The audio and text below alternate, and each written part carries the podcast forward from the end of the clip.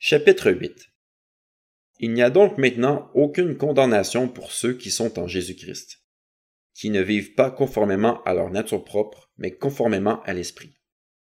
En effet, la loi de l'Esprit qui donne la vie en Jésus-Christ m'a libéré de la loi du péché et de la mort. Car ce qui est impossible à la loi parce que la nature humaine la rendait impuissante, Dieu l'a fait il a condamné le péché dans la nature humaine en envoyant à cause du péché son propre Fils dans une nature semblable à celle de l'homme pécheur. Ainsi, la justice réclamée par la loi est accomplie en nous qui vivons non conformément à notre nature propre, mais conformément à l'Esprit.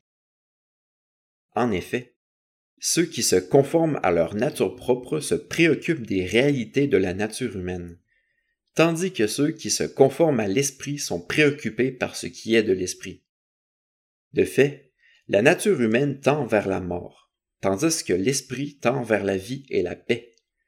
En effet, la nature humaine tend à la révolte contre Dieu, parce qu'elle ne se soumet pas à la loi de Dieu, et qu'elle n'en est même pas capable. Or, ceux qui sont animés par leur nature propre ne peuvent pas plaire à Dieu. Quant à vous, vous n'êtes pas animé par votre nature propre, mais par l'Esprit. Si du moins l'Esprit de Dieu habite en vous. Si quelqu'un n'a pas l'Esprit de Christ, il ne lui appartient pas. Et si Christ est en vous, votre corps, il est vrai, est mort à cause du péché, mais votre esprit est vie à cause de la justice. Et si l'Esprit de celui qui a ressuscité Jésus habite en vous, celui qui a ressuscité Christ rendra aussi la vie à votre corps mortel par son esprit qui habite en vous. Ainsi donc, frères et sœurs, nous avons une dette, mais pas envers notre nature propre pour nous conformer à ses exigences. Si vous vivez en vous conformant à votre nature propre, vous allez mourir. Mais si par l'esprit vous faites mourir les manières d'agir du corps, vous vivrez. En effet, tous ceux qui sont conduits par l'Esprit de Dieu sont fils de Dieu. Et vous n'avez pas reçu un esprit d'esclavage pour être encore dans la crainte, mais vous avez reçu un esprit d'adoption, par lequel nous crions Abba, Père. L'Esprit lui-même rend témoignage à notre esprit que nous sommes enfants de Dieu. Or, si nous sommes enfants, nous sommes aussi héritiers, héritiers de Dieu et cohéritiers de Christ si toutefois nous souffrons avec lui afin de prendre aussi part à sa gloire. J'estime que les souffrances du moment présent ne sont pas dignes d'être comptées à la gloire qui va être révélée pour nous. De fait, la création attend avec un ardent désir la révélation des fils de Dieu. En effet, la création a été soumise à l'inconsistance, non de son propre gré, mais à cause de celui qui l'y a soumise. Toutefois, elle a l'espérance d'être elle aussi libérée de l'esclavage de la corruption pour prendre part à la glorieuse liberté des enfants de Dieu.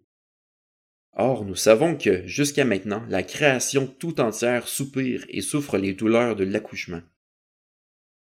Et ce n'est pas elle seulement qui soupire, mais nous aussi, qui avons pourtant dans l'esprit un avant-goût de cet avenir.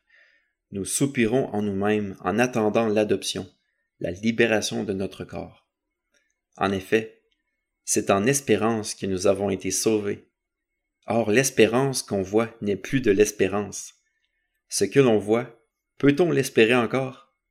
Mais si nous espérons ce que nous ne voyons pas, nous l'attendons avec persévérance. De même l'Esprit aussi nous vient en aide dans notre faiblesse. En effet, nous ne savons pas ce qu'il convient de demander dans nos prières, mais l'Esprit lui-même intercède pour nous par des soupirs que les mots ne peuvent exprimer. Et Dieu qui examine les cœurs sait quelle est la pensée de l'Esprit, parce que c'est en accord avec lui qu'il intercède en faveur des saints. Du reste, nous savons que tout contribue au bien de ceux qui aiment Dieu, de ceux qui sont appelés conformément à son plan. En effet, ceux qu'il a connus d'avance, il les a aussi prédestinés à devenir conformes à l'image de son Fils afin que celui-ci soit le premier-né d'un grand nombre de frères. Ceux qu'il a prédestinés, il les a aussi appelés ceux qu'il a appelés. Il les a aussi déclarés justes, et ceux qu'il a déclarés justes, il leur a aussi accordé la gloire.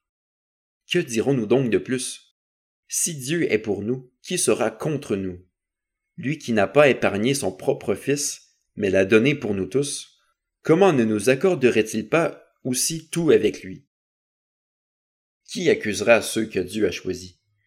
C'est Dieu qui les déclare justes. Qui les condamnera?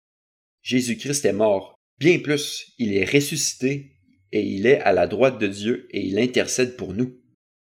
Qui nous séparera de l'amour de Christ? Serait-ce la détresse, l'angoisse, la persécution, la faim, le dénuement, le danger ou l'épée? De fait, il est écrit, C'est à cause de toi qu'on nous met à mort à longueur de journée, qu'on nous considère comme des brebis destinées à la boucherie.